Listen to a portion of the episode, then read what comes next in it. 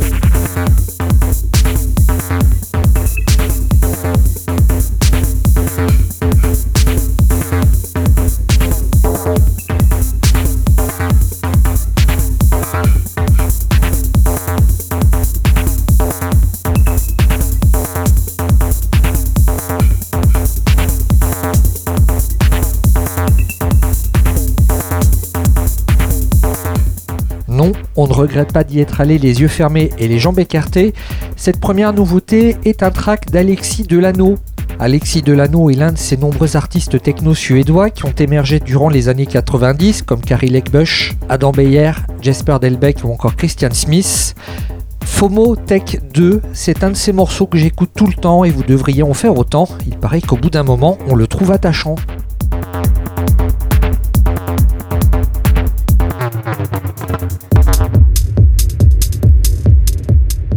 Des talons qui rayent le parquet juste avant de décrocher, c'est un symptôme bien connu lorsqu'il vous arrive de vous laisser tenter par l'écoute prolongée d'un morceau comme NC. Au dos de ce joli cadeau techno du label Made of Concrete, une signature qui invite à la danse et au respect, il s'agit du berlinois Angioma qui est à la fois producteur et DJ. Les nouveautés de la semaine, DJ Academy.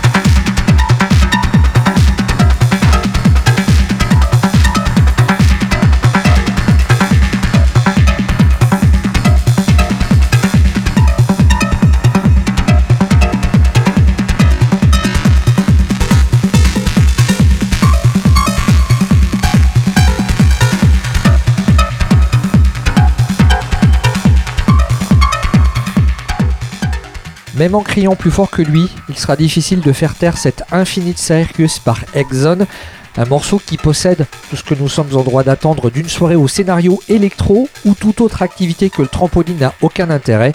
Oui, toute la force de ce producteur normand, c'est de savoir mélanger discipline sportive et destruction du mobilier. DJ Academy, votre rendez-vous nouvelle tendance électronique. Un pied lourd, des rythmes frontaux, des breaks et des synthés aux boucles frénétiques qui rappellent l'âge d'or de la TB303, mythique machine au sein de la communauté techno. Tous les ingrédients qui font écho au premier rave des années 90 sont distillés tout au long de l'EP Blue Ballet. C'est le nouveau disque de notre invité, il s'appelle Don Curie, un musicien qui fait maintenant partie de la famille Citizen Records, le label de Vitalik.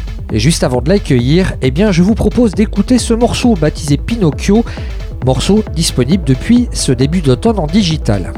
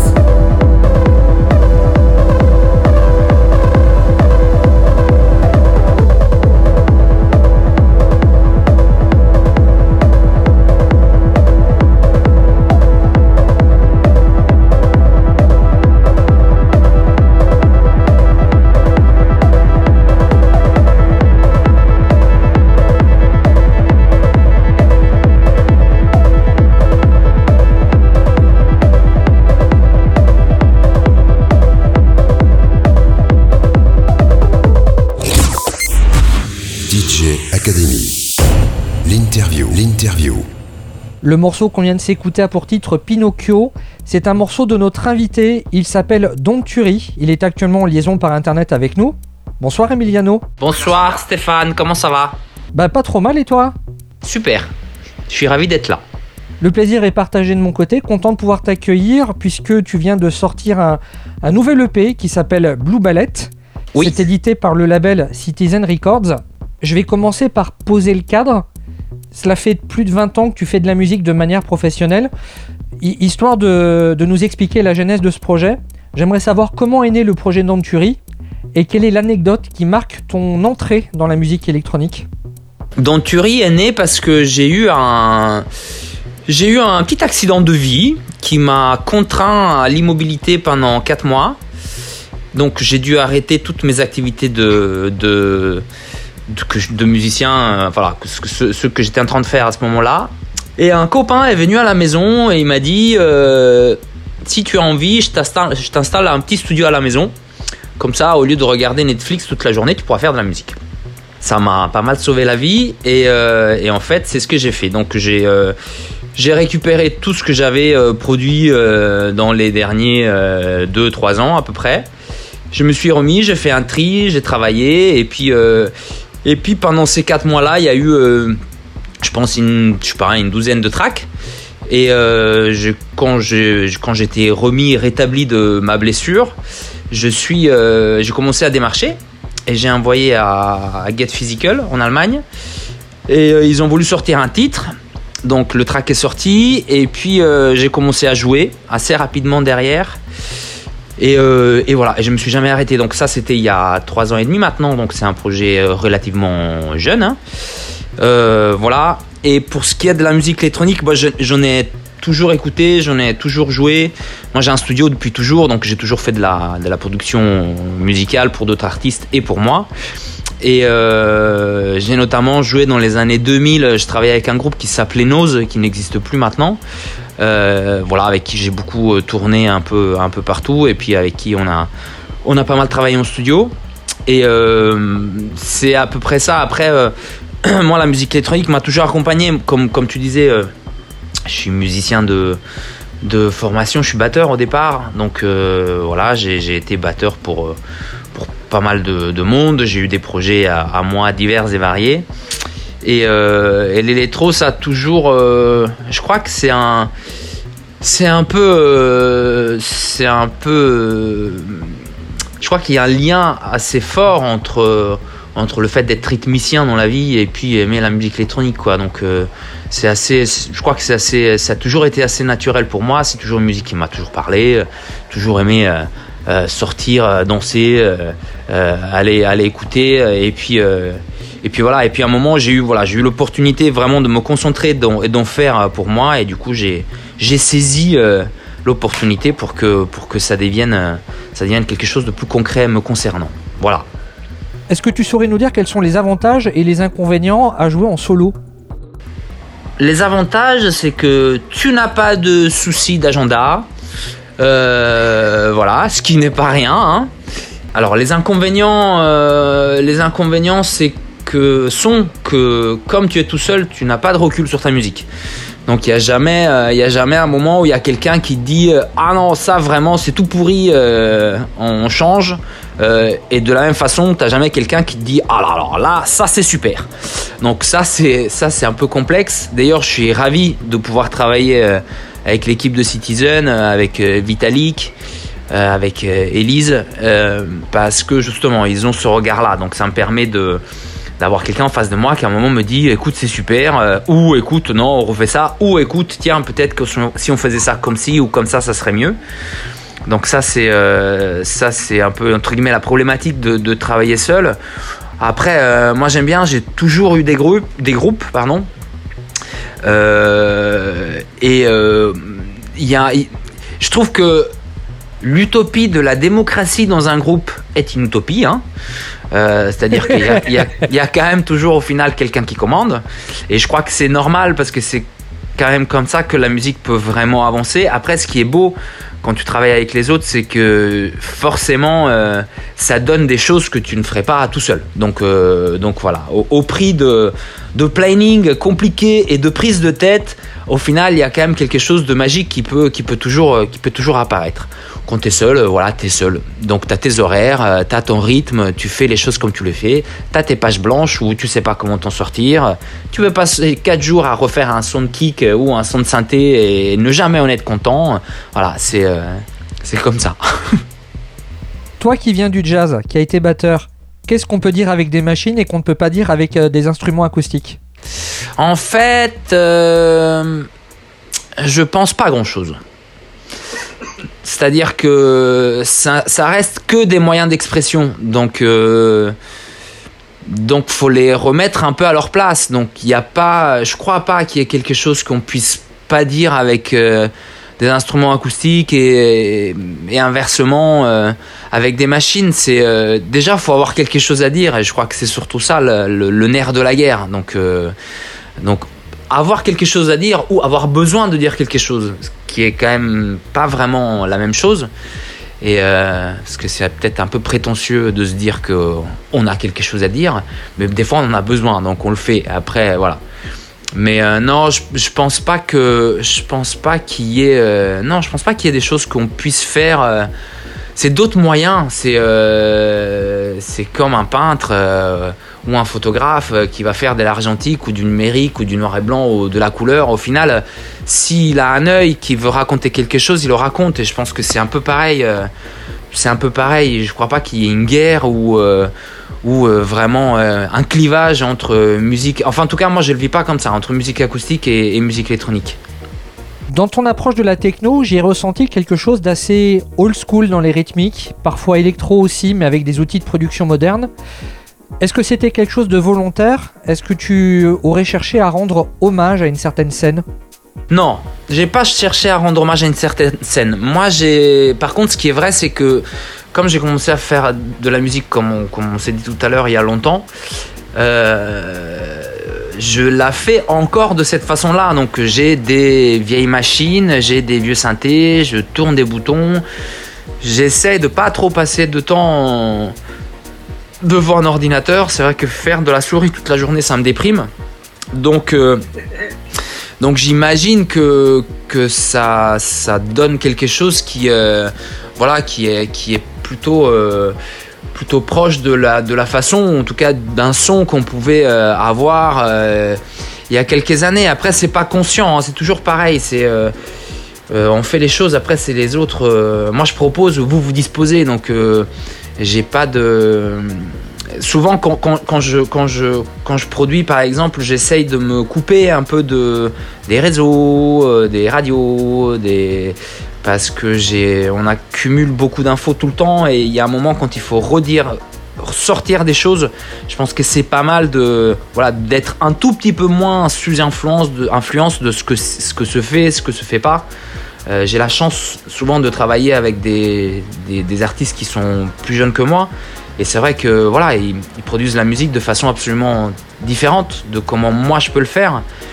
Mais c'est pas, euh, j'en fais pas non plus une, une règle où il euh, n'y a, y a, pas de il a pas de jugement de valeur. C'est vraiment une méthode de travailler euh, qui, moi, m'amuse en fait, en tout cas qui m'inspire. Donc euh, voilà, je pense que c'est, c'est ça. Et puis oui, c'est vrai que j'ai, plutôt découvert cette musique dans les années 90 que dans les années 2020. Donc bon, voilà quoi. Alors, les yeux fermés, quand on écoute l'ensemble de ta discographie, on, peut penser que finalement c'est que c'est un petit jeune qui est derrière les machines. Si j'en suis venu à penser cela, c'est parce que d'une sortie à l'autre, on, a l'impression que tu étais comme dans une recherche d'identité. Tu as été investi par des quantités de styles musicaux. Est-ce que Blue Ballet, c'est c'est le début d'un virage stylistique ou est-ce que tu vas garder les mêmes perspectives? Je sais que quand je produis, je peux me poser la question de à quel moment j'aimerais moi écouter cette musique-là. Et donc c'est vrai que par exemple euh, Blue Ballet euh, c'est un EP que j'ai aussi beaucoup euh, pensé pour le live alors que par exemple quand je fais un morceau avec la chica euh, je pense plutôt à un morceau que je pourrais euh, peut-être pas écouter à l'apéro avec les copains, mais presque. Donc euh, c'est plutôt un, c'est plutôt cet, état-là qui fait que les, les, productions peuvent être différentes. Après, j'ai aussi, j'aime beaucoup de musique, beaucoup de musique différente.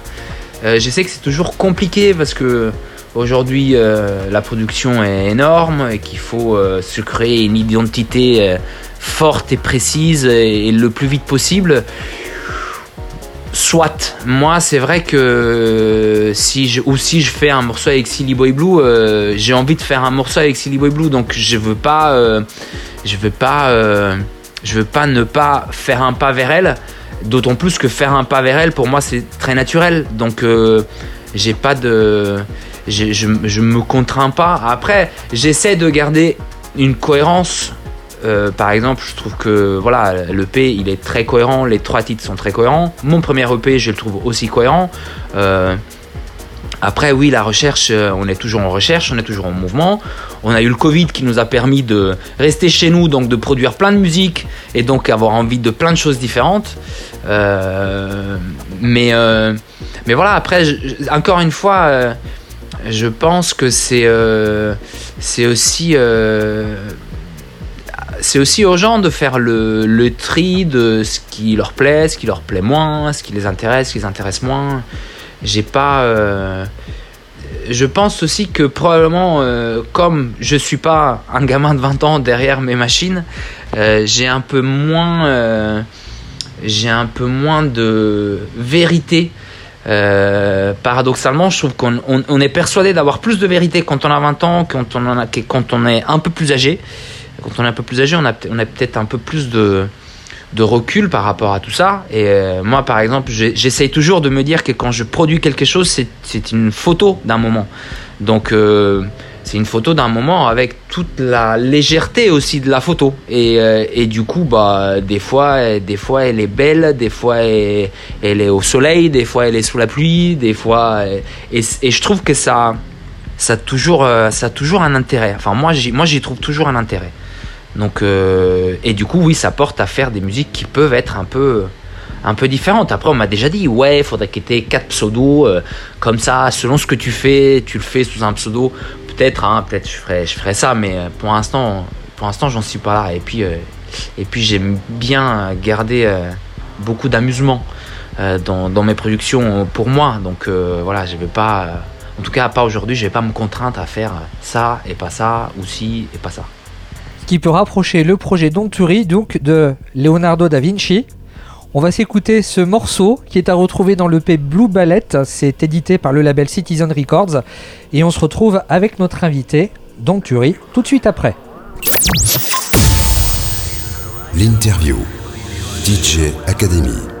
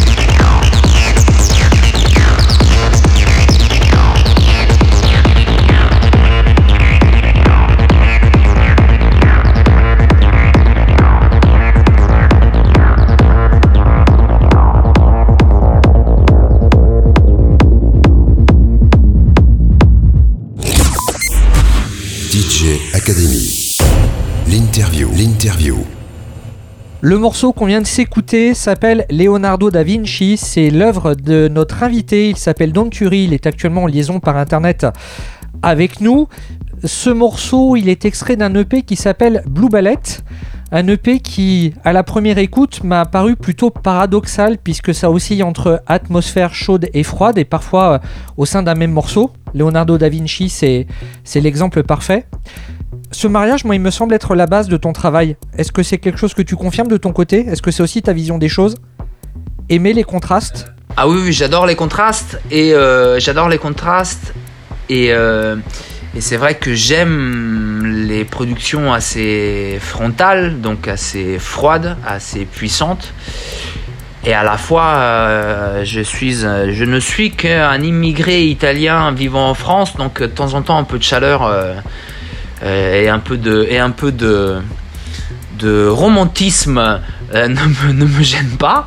Euh, donc ouais ouais il y a, y a toujours y a toujours un on oscille toujours entre les deux après c'est le c'est le c'est la musique hein. la musique c'est, un art de de nuances et de contraste donc euh, enfin la musique d'ailleurs l'art en général il hein.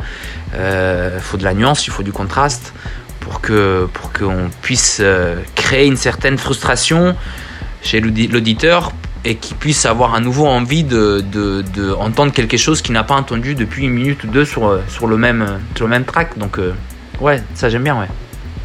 Quand j'ai découvert le titre de ce morceau, je me suis amusé à rapprocher ton œuvre de, de Léonard de Vinci et j'ai pensé à l'homme de Vitruve. L'homme de Vitruve en radio, la petite explication, c'est cette représentation des proportions idéales du corps humain, des proportions parfaitement inscrites dans un cercle, L'homme de Vitruve fait le lien symbolique de nombreuses sciences étudiées justement par Léonard de Vinci, l'art, la géométrie, les mathématiques, on pourrait même parler de cosmologie et de métaphysique. Là, voyant ton regard étonné à la caméra, je me demande si tu, es d'accord avec ce rapprochement.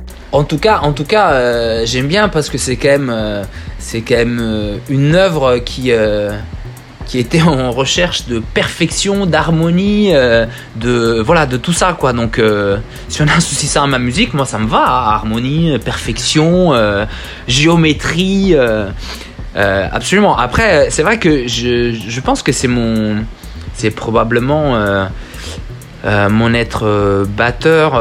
c'est vrai que j'aime bien, j'aime bien quand même dans un grand bordel, tout ça est organisé, et géométrique et harmonieux, quoi. Donc, euh, donc oui, ça me va, ça me va très bien, bien sûr. Alors, question qu'on peut se poser aussi.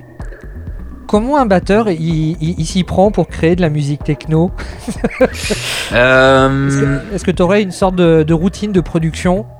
Écoute, un, un, batteur, je sais pas. Moi, je sais que que j'ai euh, ouais j'ai un peu une j'ai un peu enfin j'ai une routine. J'ai pas une routine de production c'est à dire que je commence pas euh, tous les morceaux par trouver un son de kick et puis une ligne de basse et puis euh, une mélodie et puis des harmonies.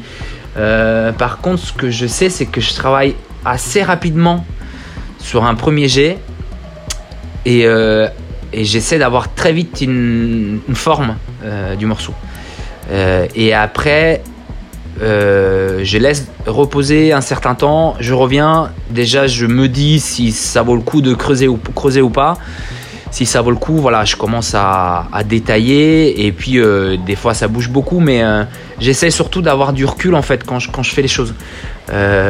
J'ai pas trop fait ça dans, dans, le passé, j'avais une petite tendance à, un peu être un peu maniaque et, pouvoir passer une semaine à bosser sur 6 minutes de, musique sans, jamais euh, sortir euh, le, nez du studio. Et en fait, je crois pas que, ça marche très bien. Et euh, du coup, j'essaye justement de. Je me force à avoir des, vrais temps de, recul par rapport à, ce que, j'ai fait pour pouvoir avoir des oreilles un peu fraîches quand j'y reviens. Et avoir un, regard plus critique, voilà, avec un, peu de recul. J'imagine que tu connais Fabrizio Ra, je sais que tu as participé à un, projet collaboratif avec lui.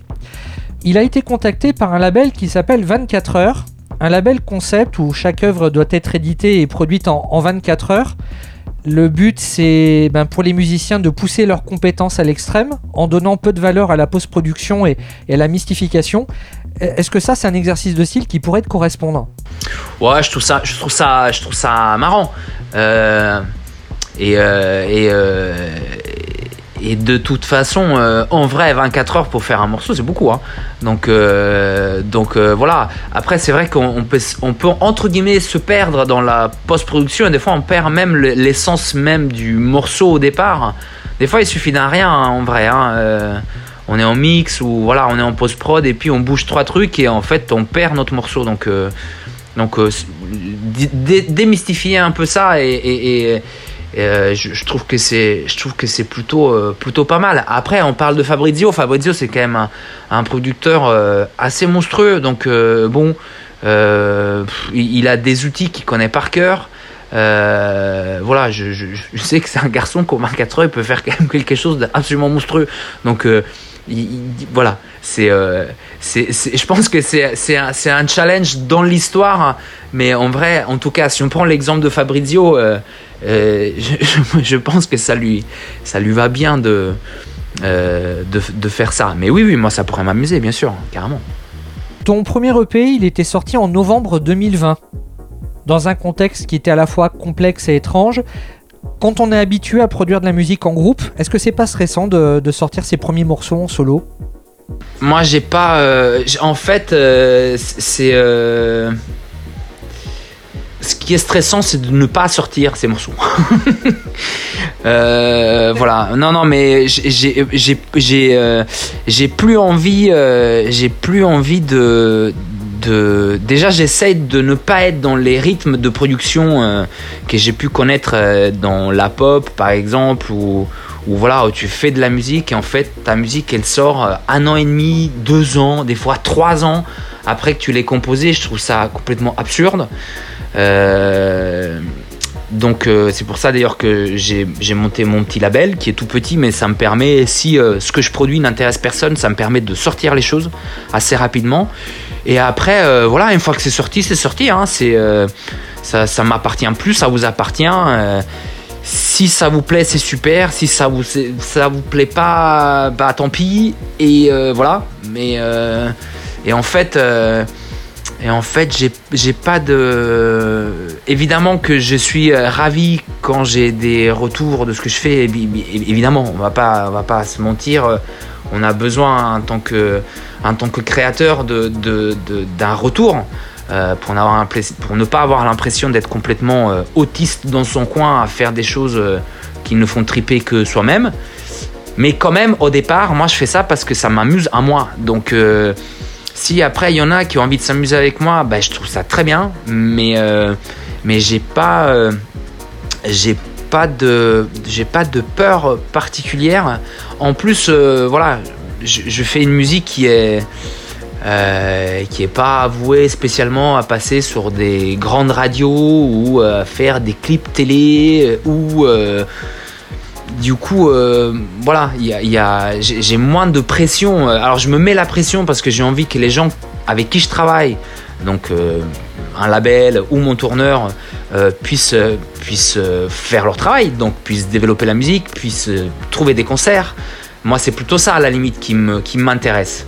c'est vrai que si je sors un EP et que je me rends compte que j'ai pas de date ou que, en fait, euh, le label euh, n'arrive pas à développer les choses. C'est ça qui m'inquiète, mais ça m'inquiète plutôt euh, vis-à-vis de ces personnes-là que vis-à-vis de moi. Moi, j'ai fait ce que j'avais à faire et puis, et puis voilà. Sans, prétention hein, ou sans, sans dédain ou sans.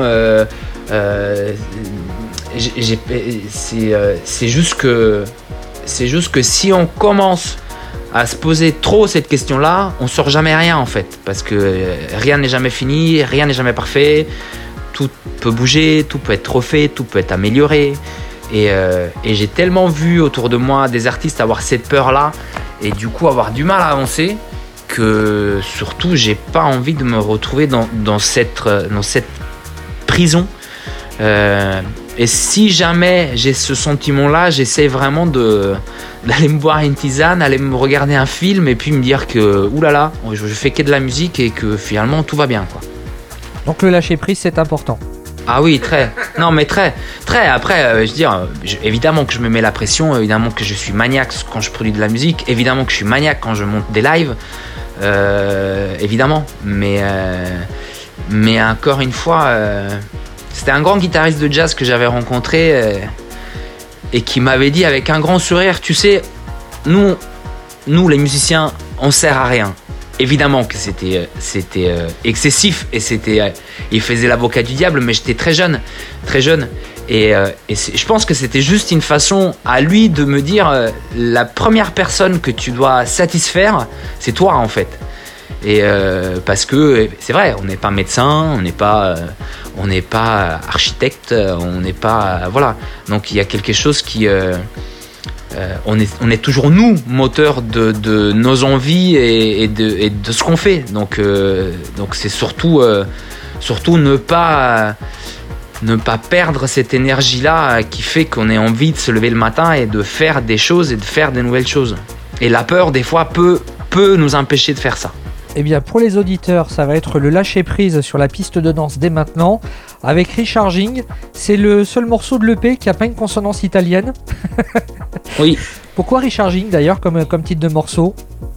En fait, le P, euh, pour moi, parle un tout petit peu de, de renaissance, d'où Léonard, Léonard de Vinci, d'où Pinocchio, qui a quand même un, un- c'est quand même le cheminement d'un, d'un garçon qui essaye de, de- de devenir grand. Euh, et Recharging, euh, bah, j'aurais pu, euh, j'aurais pu l'appeler Rika Rika, mais je trouvais que c'était un peu compliqué à dire. Et, et puis, mais c'est pareil, c'est dans la, dans, dans, la, dans la même idée justement de se recharger de quelque chose, quoi. De, voilà, de retrouver un peu, un peu cette énergie, cette énergie primaire, un peu d'adolescent qui qui fait qu'on a envie de faire des choses. J'ai failli évoquer un flashback dans les années rave, pourtant ce morceau a bien été composé en 2022. Morceau eh ben, qui nous replonge dans une certaine époque, Recharging, par notre invité, il s'appelle Don Curie, et on se retrouve avec lui en interview tout de suite après dans DJ Academy. L'interview. DJ Academy.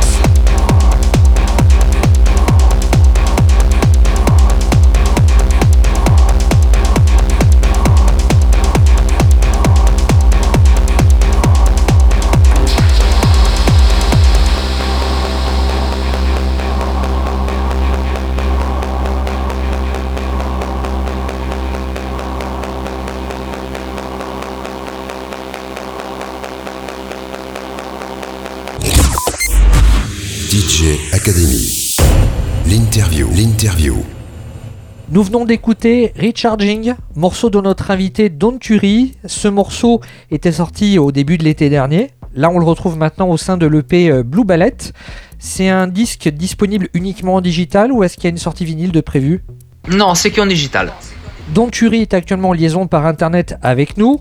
Don Turi, c'est un producteur qui, est originaire d'Italie. Je crois que tu es arrivé en France à l'âge de 16 ans, c'est ça? Et que tu as, appris, as appris notre langue sur place? Ah oui, oui j'ai appris votre langue sur place, ouais. Oui, je suis arrivé à, à côté de Paris, euh, j'avais 16 ans, euh, voilà, avec ma famille. effectivement, je ne parlais pas un mot de français, donc ça a été un peu compliqué au début. Tu t'es lancé dans la musique à ce moment-là, en arrivant en France d'abord t'exerçant par le jazz. Quel lien est-ce qu'on peut faire entre le jazz et la techno aujourd'hui? Quel lien toi tu fais entre ces deux, euh, ces deux esthétiques musicales? Bon déjà c'est de la musique euh, principalement instrumentale. Euh, et le jazz au départ c'était quand même une musique de danse. Donc voilà, je pense qu'il y a un lien. Euh, c'est des musiques euh, qui ont au départ été euh, des musiques assez assez marginales, assez avec une, une envie et plutôt un besoin de revendiquer des choses. voilà, je pense qu'il y a un engagement dans ces, musiques-là, en tout cas dans la genèse de ces musiques, qui les, qui les, les, rapproche. Euh, voilà, une c'était plutôt dans les années 30, 40, 50, l'autre c'était plutôt dans, les, plutôt dans les années euh, euh, enfin 70, 80. Mais, mais voilà, il y a, y a, quelque chose qui est assez, qui est assez finalement commun et puis de façon beaucoup plus banale en fait, c'est deux musiques que moi me parlent, donc un peu de la même façon. donc voilà, il y a, quelque chose qui, euh, qui est commun. Et puis les formats aussi. C'est vrai que moi, j'ai produit de la musique où les morceaux sont plutôt longs, où il y a une part d'improvisation, entre guillemets. Mais en tout cas, je sais que quand moi je suis en studio, je, je, jam un peu. Euh, c'est-à-dire que je fais tourner, euh, des, des loops et puis je cherche des sons et après je retravaille. Mais du coup, il y a, y, y a une petite recherche sur le, sur le moment. C'est un peu différent par exemple que quand on décide d'écrire une chanson où euh, voilà on est plus euh, on est plus euh, posé avec un piano ou une guitare on cherche des accords on cherche des mélodies. Moi quand je produis voilà il y, a des, y a des machines qui tournent et puis je tourne des boutons jusqu'au moment où, où, je trouve ça je trouve ça cool. Et et dans le jazz on, on, fait beaucoup ça. On joue on joue en groupe et puis on fait tourner des choses. Et puis et puis voilà il y a un moment où l'alchimie se fait et, et, on trouve par exemple un son de groupe on le trouve comme ça en jazz. Donc il y a, un, petit process qui est, qui est finalement peut-être pas si loin. Aujourd'hui, avec Don Turi, tu te produis en solo et pourtant, il y a un aspect humain qui est très important dans, dans tes productions avec euh, bah, la participation de chanteurs et de chanteuses. Parmi les différents intervenants qu'il y a pu y avoir sur ta musique, bah, tu les as cités tout à l'heure, Silly Boy Blue, La Chica ou encore Cyralis. Tu as été batteur euh, pour ces trois chanteuses auparavant non. Enfin, si, avec Sœur Alice, euh, en fait, avec Sœur Alice, je jouais dans, dans son groupe qui s'appelait Viva and the Diva dans les années 2000. Euh, mais avec Silly Boy Blue, Anna et la chica Sophie, euh, non, bah c'est des, des gens que je rencontre sur la route, que je vois en concert, qui me Florent Matteo, pareil, qui, qui chante sur Dark Tunnel qui est sur le premier EP. Euh, voilà, c'est des amis, c'est des amis, c'est des gens avec qui je partage euh, euh, des, des, fois des passions musicales, des fois des passions humaines, et puis et puis voilà, et puis c'est vrai que oui, c'est sûr que quand on se dit on fait un on fait un feat, on peut penser rapidement à Rebecca Warrior ou à Miss Kittin comme tu disais. Après, ce qui est cool aussi, c'est d'aller chercher un peu ailleurs. Et puis et puis voir un peu ce que, ça ce que ça ce que ça raconte quoi mais après moi j'aime bien hein. c'est des, des, des, artistes qui ont des univers euh, qui moi me touchent donc même si euh, on pas vraiment de lien avec la musique électronique euh, pourquoi pas Et en plus encore, ça, ça, ça reste à prouver parce que il y a beaucoup de musique électronique dans les productions de la Chica, il y en a beaucoup dans les productions de Silly Boy Blue, il y en a beaucoup dans les productions de Soralis, il y en a beaucoup dans les productions de Florent Matteo. Donc donc voilà, après, faut pas avoir peur, quoi. Faut pas avoir peur de se confronter à, des univers qui peuvent paraître peut-être des fois un peu loin. Sur le papier, ça peut paraître un peu loin. En tout cas, à l'écoute, c'est parfaitement cohérent. Et euh, ce qui est marrant sur, euh, euh, sur toutes ces collaborations vocales, il y a énormément de contacts en commun. et je pense que c'est peut-être là qu'est né le projet Roi Mix. Alors Roi Mix, c'est un morceau d'un quart d'heure qui est une sorte de, super collectif à la, j'allais dire à la française. Une production d'un quart d'heure qui oscille entre des choses plus mélancoliques, des trip rêveurs, des orientations club et puis même des, déstructurations expérimentales. Parmi les intervenants, bah, t'en as cité, il y avait Rebecca Warrior, mais il y a aussi Colin Marianne, il y a Molécule, il y a Apollo Noir. Ce serait quoi le, fil conducteur de ce morceau? Est-ce que tu peux nous en parler un petit peu de ce projet Roi Mix? Bah en fait, euh, j'avais donc j'avais sorti un où j'allais sortir un single qui s'appelait The Two, qui était justement euh, il y avait y avait la version instrumentale, il y avait la version avec euh, Silly Boy Blue et, je voulais un remix. Et et en discutant à l'époque, je travaillais avec un, super garçon qui s'appelle Sayem qui travaille à FGO Barbara et qui est par ailleurs elle, elle, elle, le manager de Molécule. Et, euh, et, on voilà, on débriefait, on se disait, ce serait quand même marrant de trouver une formule un tout petit peu euh, différente, quoi, que juste un remix euh, entre guillemets un peu un peu classique. Et, et, en discutant, on se dit, mais pourquoi on pourquoi on filerait pas on trouverait pas une dizaine d'artistes et puis on leur donne, on leur demande de, faire un remix mais d'une minute et euh, du morceau. Et après, euh, moi, je me charge de, faire euh, espèce de petit cadavre exquis de ces fois, ces 10 fois une minute, une minute 30 pour, pour en faire un, seul morceau. C'est ce qu'on a fait. Je pense que ça a fait marrer pas mal d'artistes. Parce qu'à la fois, du coup, ça a demandé pas trop de boulot parce que ça fait, bah, faut mixer pendant, faut, faut trouver un petit remix d'une minute, donc c'est pas très long à faire. Et puis ça donne une forme, euh, une forme un peu, euh, un peu différente quoi. Et euh, bon, c'était, c'était très très fun à faire hein, parce que après voilà, moi je me suis retrouvé avec euh, 10 petits extraits d'une minute, une minute, une minute trente à devoir mettre bout à bout. c'était voilà, il y avait Sarah Zinger, il y avait Maestro, il y avait Weekend, il y avait Society of the Silence, enfin des, voilà des, aussi des univers très très différents. Il y avait Macadam Crocodile. Donc euh, voilà. Et après, tout ça, c'est quand même ma famille. C'est-à-dire que d'une façon ou d'une autre, c'est des gens qui sont proches de moi. Donc ça, soit c'est des amis, soit c'est des artistes euh, que j'estime. Souvent, c'est les deux. Euh, il y a Fabrizio Rat aussi. Donc, donc voilà, c'est un peu, c'était un peu une façon de, de, à la fois de, de, rendre hommage à tous ces gens que j'aime et, et, puis de puis se taper un, délire un peu un peu marrant quoi. Voilà. Avec euh, Blue Bullet, tu as un son qui peut se rapprocher de, ce que peut faire le, label de Marc Antonio, le label Analytic Trail. Est-ce que tu, est-ce que donc Turi c'est un projet qui s'exporte en live également en Italie ou pas encore? Non, pas encore. Malheureusement, pas encore. Euh, j'aimerais bien. Euh, j'ai pas de contact là-bas en vrai, hein. donc euh, non, on a eu quelques critiques italiennes, c'était assez, assez touchant pour moi de, lire des, Italiens qui, qui parlent de ma musique. Sur, on, les a eus sur, sur la sortie de Richarding. non, j'espère qu'on va réussir à développer ça. Euh, c'est tout, tout le mal que je me souhaite, quoi. Euh, en plus, il y a un avantage quand même dans la musique électronique, c'est que pour le coup, euh, musique qui peut être internationale. Et ça, c'est quand même, c'est quand même très très fun, quoi. Donc voilà. Après, faut, faut trouver, faut trouver les, les bons, les bons tuyaux pour, pour faire ça, quoi. Je croise les doigts et j'espère que qu'on va s'y mettre et qu'on va, on va le faire très bientôt. Et les projets futurs quels sont-ils? Est-ce qu'un album pourrait être en préparation sur ton label, chez Citizen ou, ailleurs? Ou est-ce que tu vas rester sur le format 2P Je produis beaucoup, j'ai quelques remixes. Euh, je me pose la question euh, de, de l'intérêt de sortir un album euh, dans l'industrie d'aujourd'hui. Hein.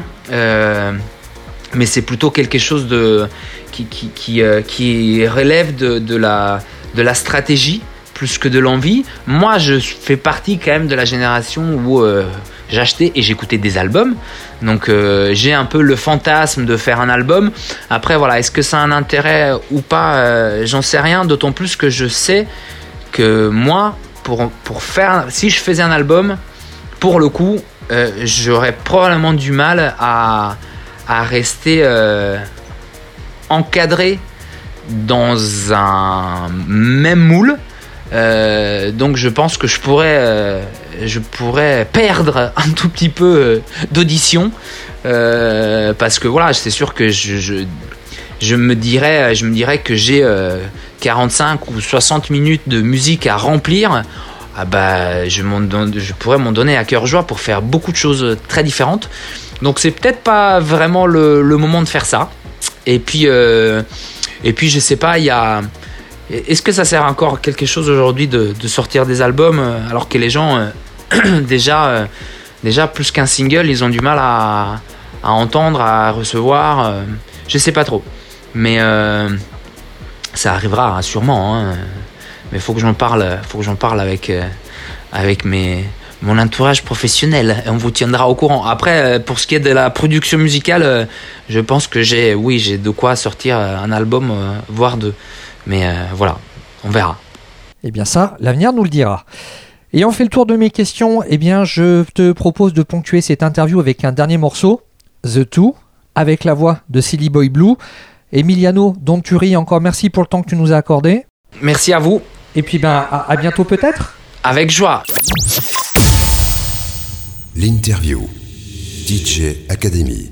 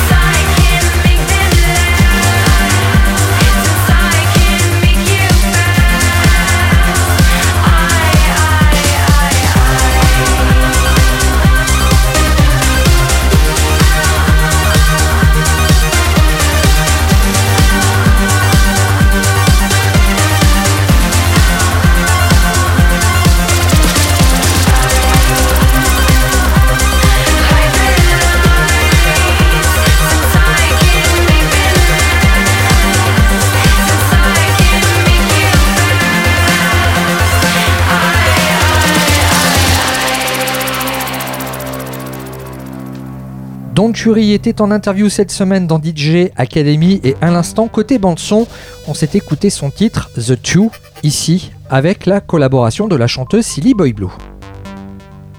Sensation de coton humide sous les pieds, nul doute que les productions de Stuart Price vous ont déjà fait transpirer. Voici dès maintenant le classique de la semaine. DJ Academy, le classique. Stuart Price, c'est un producteur anglais qui a une vie productive et une discographie bien proportionnée avec de l'ambition qui ne sonne pas putassier. C'est pourquoi on lui colle 5 étoiles sur son DJ bag et on l'invite à la maison dès que les parents seront couchés. Par le passé, Stuart Price collaborait sous différents pseudonymes Finn White Duck, Jacques Luconte, Les Rythmes Digital ou encore Man with Guitar, et avec des groupes aussi divers que Scissor Sisters, les Pet Shop Boys, No Doubt, The Killers, Britney Spears et puis une multitude de remixes pour Madonna ou encore Star Sailor. Souvenez-vous, le fameux remix de Fort to the Floor édité en single était de lui. Là, on va remonter un petit peu dans le passé, en 2005 plus précisément, et là, Stuart Price, tel un créateur de mode, il habillait la voix de la chanteuse Juliette. Juliette, c'est Juliette Richardson, un ex-mannequin, une ex-star de la pop bubblegum, et elle signait avec Stuart Price son unique album, Random Error, un disque où figurent des chansons douces et amères, d'autres qui abordent une esthétique dance rock. Il y a aussi de tendres moments acoustiques et puis on y retrouve surtout Avalon, un tube de club hypnotique et brillant. Et parce que la fin est un joli destin, c'est ici que nous allons nous quitter sans rien renier des disques et du passé. Nos dernières notes de synthé seront donc celles d'Avalon par Juliette, histoire de perdre le contrôle tout en ayant le meilleur rôle. Merci de danser dessus sans le rayer et on se retrouve ici dans 7 jours ou en podcast. C'est vous qui voyez.